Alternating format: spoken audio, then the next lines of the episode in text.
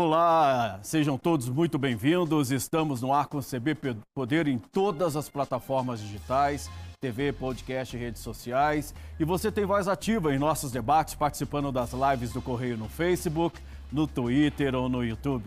Lembrando que o programa é uma realização do Correio Brasiliense e da TV Brasília. Eu sou Vicente Nunes e aqui comigo hoje a subprocuradora-geral da República, Luísa Frischezain. Está certo, procuradora, o nome? Diferente, né? Para a gente até meio que enrola um pouquinho a, a língua. Tudo bem com a senhora? É, Muito não, obrigado. Friesheisen. Obrigado pelo convite. Ok, muito obrigado. Isso. É uma honra tê-lo aqui conosco, aqui no CB Poder. Muito obrigado pela sua atenção, por ter aceitado o nosso convite. E a senhora que foi a primeira mulher a ser eleita né, na lista tríplice aí da Associação Nacional dos Procuradores da República, da NPR mas infelizmente o presidente da República decidiu é, reconduzir o atual Procurador-Geral da República, Augusto Aras, para mais um mandato. Como é que a senhora vê essa situação? É, isso mina a credibilidade da PGR, porque é a segunda vez né, que a gente tem o presidente da República optando por não seguir essa lista tríplice. Vicente, não, eu acho que nós três que participamos da, da lista, eu, o Mário Consalha e o Nicolaudino, nós é, somos uma geração é, que historicamente construiu a lista, não é? Nós participamos da, da diretoria é, da Associação Nacional dos Procuradores da República, é, fizemos, é, participamos de todas as listas, né, como eleitores e participamos também é, de outras listas como, como, candidatos. Então, a gente tinha essa missão histórica de construir a, a lista nesse ano é, e também, certamente, para que exista a lista em 2023. O que é importante é que a lista teve um quórum enorme, é, cerca de 80% da classe, o que demonstra uma adesão bastante alta. Inclusive, colegas é, votam colegas associados e não associados, colegas na ativa. Então, eu pessoalmente acho que a missão foi muito bem cumprida inclusive pelos debates que aconteceram nesse, nesse ano é, de pandemia, não é? E as conversas com a imprensa, com, é, com a sociedade civil. Então, eu acho que foi muito bom. O projeto, o modelo constitucional é um modelo que permite a indicação direta pelo presidente da República, a sabatina do Senado ainda, mas nós também defendemos que o modelo constitucional seja alterado através de uma PEC que uma proposta de emenda constitucional que já existe no, no Senado Federal, para que a lista do Ministério Público Federal venha a existir como existe para todos os outros ramos do Ministério Público no Brasil. O fato, por exemplo, de o presidente da República ter optado é, por reconduzir o, o procurador Aras né, para mais um mandato sem seguir a lista tríplice, isso tira, uh, prejudica a independência do Ministério Público e também é, mina a autonomia?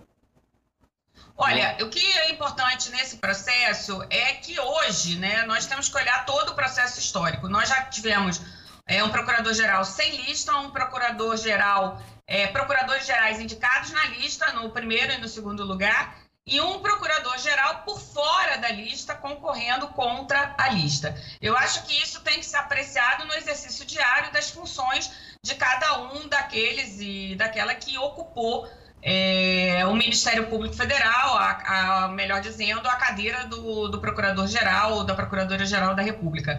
Eu acho que isso pode ser observado pela sociedade, pode ser observado pelo Supremo Tribunal Federal, pelo Senado, por todos, pela carreira, por todos nós que estamos é, atuando aí no, no sistema é, de justiça, como nós gostamos de falar. A lista, ela é uma ferramenta que, no meu ponto de vista, é a, é a que melhor assegura a independência e a autonomia é, do Ministério Público Federal é, no exercício das atribuições que estão colocadas na, na Constituição. O Procurador-Geral Augusto Aras, ele aceitou a indicação para o segundo mandato e ele vai ser submetido a sabatina, aonde ele poderá falar do, do seu primeiro mandato e também é, das suas pretensões para um segundo mandato. Quem acompanha o dia a dia do Ministério Público tem visto o procurador-geral muito alinhado ao presidente da República. Inclusive, já dizem aqui em Brasília que ele destituiu o Geraldo Brindeiro do posto de engavetador-geral da República.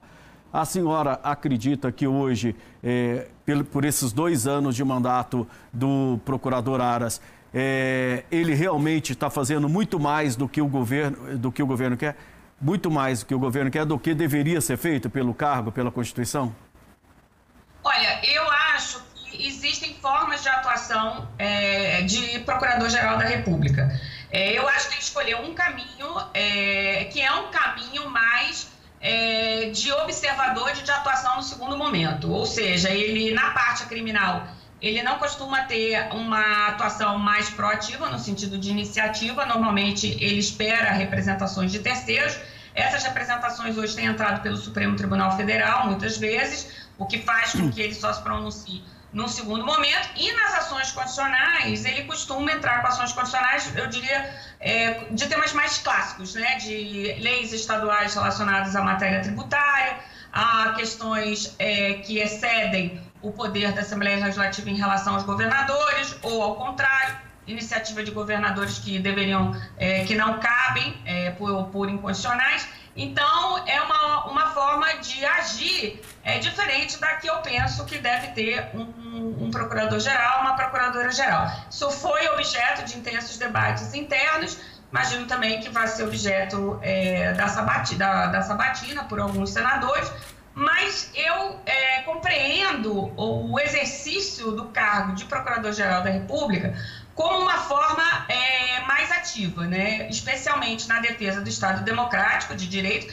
que, aliás, é, sempre bom dizer que a Constituição defende, é, a Constituição estabelece que a primeira obrigação do Ministério Público é, no artigo 127, é a defesa do Estado Democrático. Até porque sem Estado Democrático não, não poderia se observar as outras funções de forma republicana, ou seja, é, é de é, aplicar a lei a todos aqueles que estiverem na mesma situação, seja para a propositura da ação penal, seja para a propositura de uma ação de probidade, seja na defesa dos direitos sociais fundamentais que estão previstos na Constituição e em políticas públicas importantes, como saúde, educação, segurança pública, acesso à justiça, defesa do meio ambiente.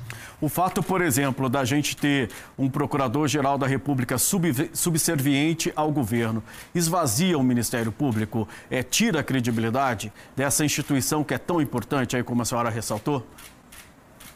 Olha, Vicente, eu acho que a gente tem que entender que o Ministério Público, aí estamos falando do Ministério Público Estadual, Federal, né? Mas eu vou focar aqui no Ministério Público Federal. Cada membro do Ministério Público, ele é autônomo e independente dentro da sua atribuição, não é? E as atribuições estão estabelecidas em leis e em atos é, internos. Então, veja, o que o Ministério Público fez, é, por exemplo, na questão da pandemia, ele tem que ser observado no conjunto de, das ações de todos os colegas do Ministério Público Federal, é, em conjunto muitas vezes com os MPs estaduais, e aqui em Brasília com o MP DFT, é, e também com defensorias públicas. Então, por exemplo, se nós pensarmos no caso de Manaus, quando houve a falta de oxigênio, quando houve a questão é, do kit cloroquina, quando houve a, o TratGov, que era aquele aplicativo né, que é, fazia a identificação da doença de tratamentos, os colegas de Manaus, da Procuradoria da República, imediatamente agiram e foram eles que propuseram a ação de probidade. Outras ações de probidade já foram propostas aqui na Procuradoria da República no Distrito Federal e em outros lugares os colegas atuaram na defesa da saúde,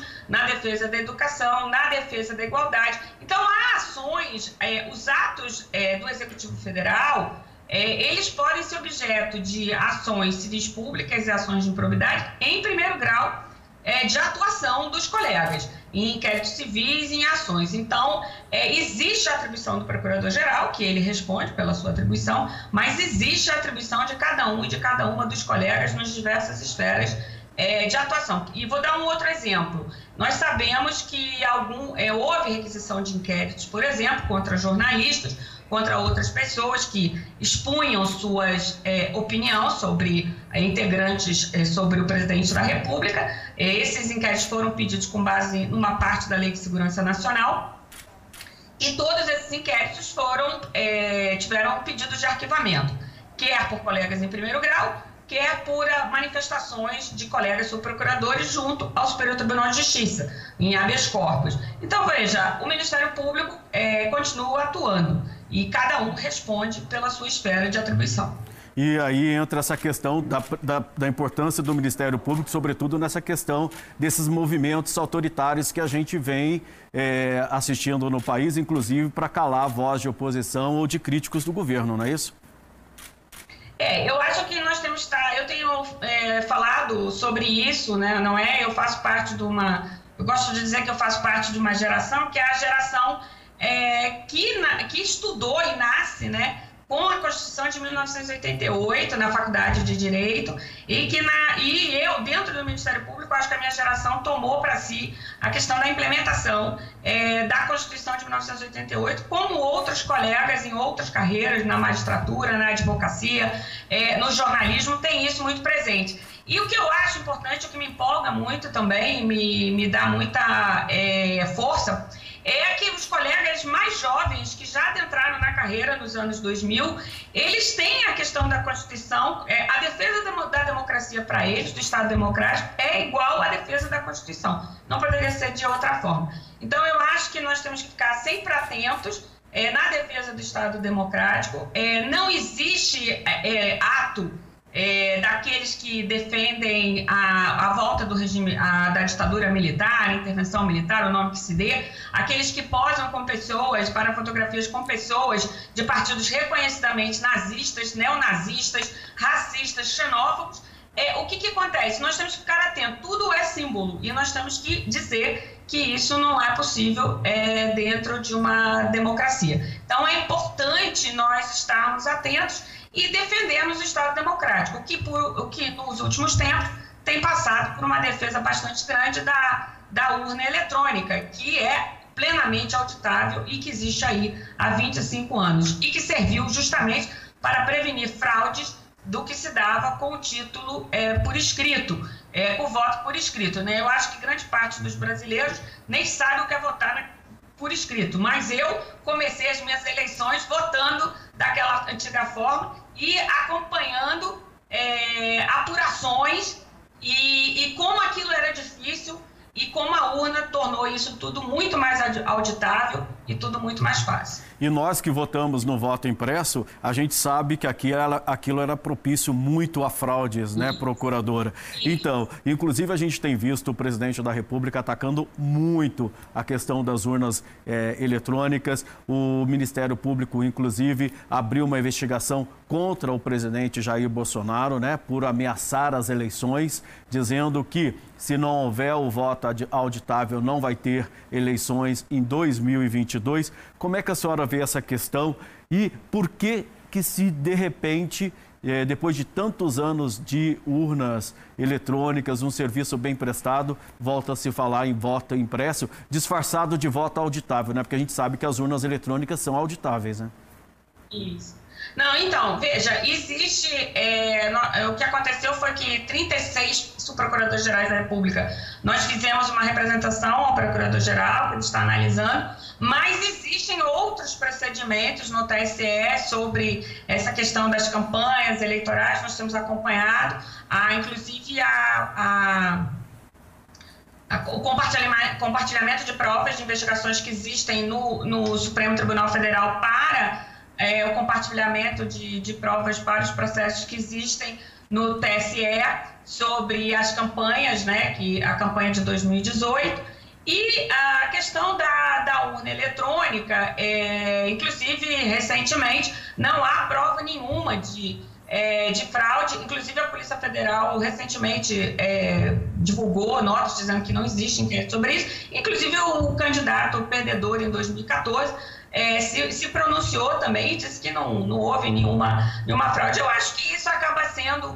uma estratégia é, para manter é, em, em, permanente conflito uma parte da sociedade que, é, que acredita nisso.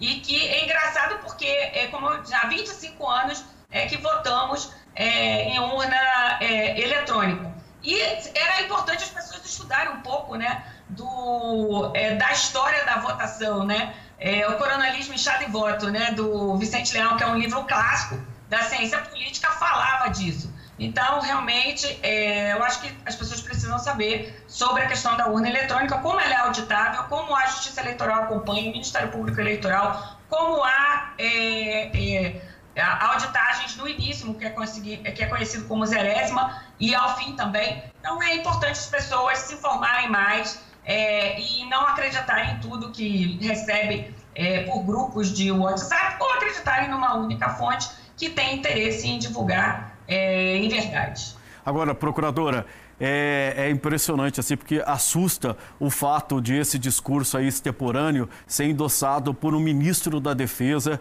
e que uh, teria mandado um recado ao presidente da Câmara de que se não houvesse o voto é, auditável em 2022 não haveria eleições. Ele até tentou desmentir, mas no comunicado aí ele assumiu que é importante esse debate sobre o voto impresso. É, a senhora trabalha com a possibilidade de um golpe militar? A senhora vê chance disso? E qual o risco de se ver o ministro da Defesa envolvido no, num debate como esse?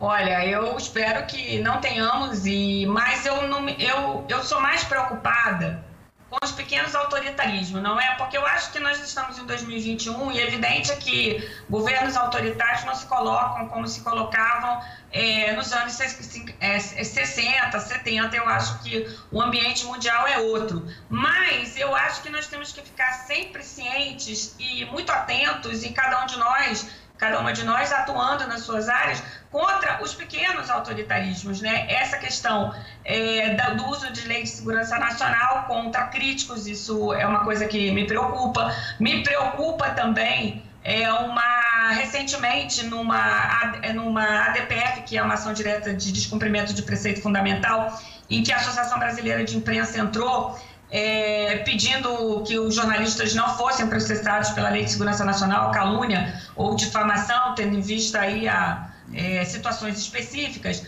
Me preocupa um parecer da AGU dizendo que não só haveria crime, mas como esses crimes, se cometidos contra instituições militares, seriam processados na justiça militar. É, me preocupa é, algumas discussões sobre a questão é, da posição das, da, do, do, de como PMs têm agido, alguma, alguns PMs né, têm agido é, em algumas cidades com extrema violência. Tivemos um caso recente contra um advogado em Goiás, também naquele mesmo episódio tínhamos tido um, episódio em Minas Gerais contra uma pessoa que era portadora de epilepsia e tinha sofrido um, um acidente, então tinha um problemas de compreensão, isso tudo em vídeo. Então eu acho que é muito importante que as corregedorias das polícias ajam, que o Ministério Público Estadual haja também no controle externo da atividade policial, das PMs, e nós temos que estar atento a tudo que, que está acontecendo. E aí o papel da imprensa é fundamental é, na divulgação de informações e na checagem de informações em verídicas. Eu acho que os, os ministros, é, aí especialmente falando do ministro da Defesa, eu acho que ele quis é, aderir ali uma posição é, do presidente da República, mas eu espero que existam outras vozes do governo e fora do governo que se, contra, é, que se contraponham a essas vozes e a essa, a essa posição. E pensar que as urnas eletrônicas, é, estudar um pouco o que é a urna é, eletrônica. O Congresso está aí também, importantíssimo o papel do Congresso é, nesse debate, não é? Porque, aliás, é, sem eleições não tem Congresso, não é? Por isso que a reação foi tão forte, inclusive, é, do, do Congresso Nacional. E aí o um papel importante dos presidentes das duas casas. É possível, inclusive, que o Congresso enterre essa proposta, tem a comissão vai, é, vai ser restituída no dia 5 de agosto, quando volta do recesso, né? Esse tema vai ser discutido. Mas eu queria é, voltar aqui um pouquinho ao, ao, procurador Augusto, Ara, Augusto Aras, porque uh, du durante esse tempo todo que ele ficou na Procuradoria, ele sonhou com uma vaga no Supremo Tribunal Federal. E ainda sonha, talvez em 2023, agora nesse segundo mandato aí dele como procurador. É, como é que a senhora vê a questão é, de, de, da indicação de um PGR para o STF? Tem que ter uh, é, prazo para isso, uma quarentena, mas eu vou deixar para a senhora responder isso depois do intervalo. O CB Poder volta rapidinho. A gente está recebendo hoje a subprocuradora-geral da República, Luísa Fritzenstein. A gente, até já, a gente volta já já.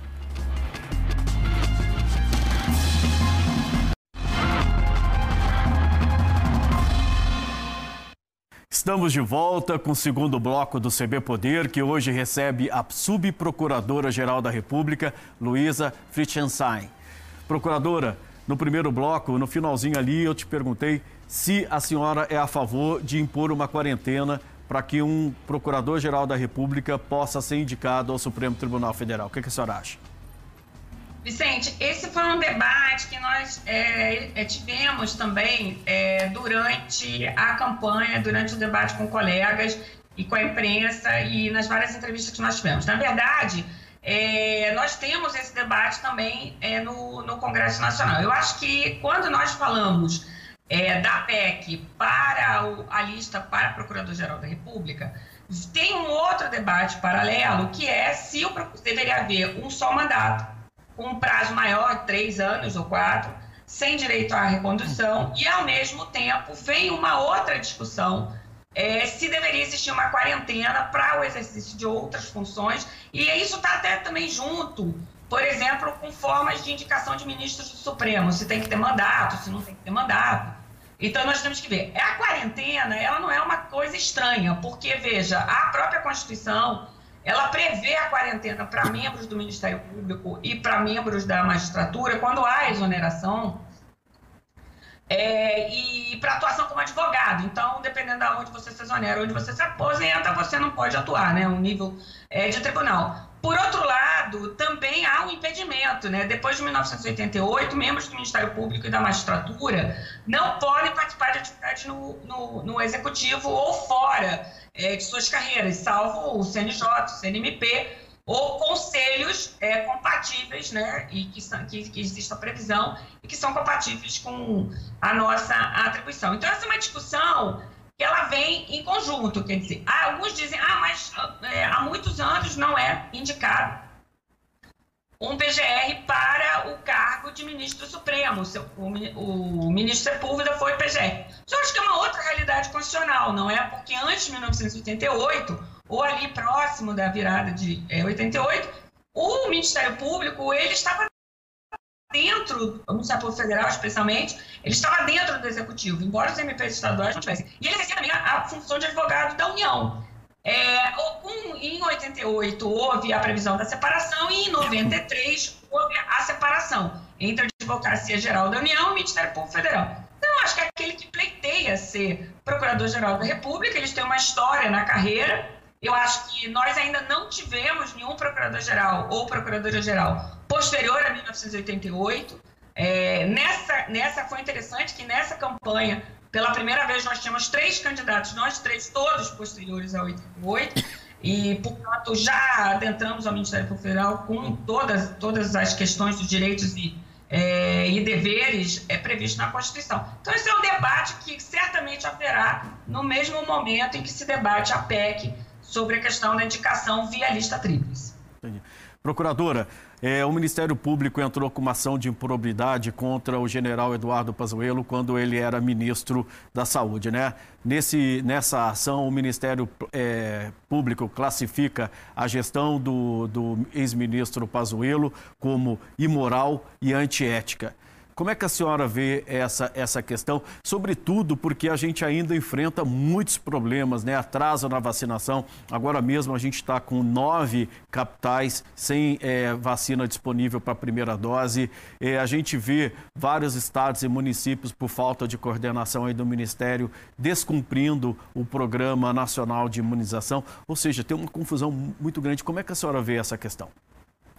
Olha, eu acho que a primeira coisa que nós temos que tratar são que atos é, e omissões de qualquer esfera é, da administração são passíveis é, de investigação, seja na parte criminal, seja na parte disciplinar interna, né, quando é por servidores, e também é, na parte de improbidade, ou então ações civis públicas para fazer com que a União, é, o Estado, os municípios, estamos aqui falando de Ministério Público Federal, então estamos falando de União, é, façam as suas ações de acordo com a Constituição, ou deixem de fazer determinadas ações que ferem a Constituição e as leis. É, a ação de improbidade que envolve o ex-ministro Pazuello está relacionado à crise do oxigênio em Manaus.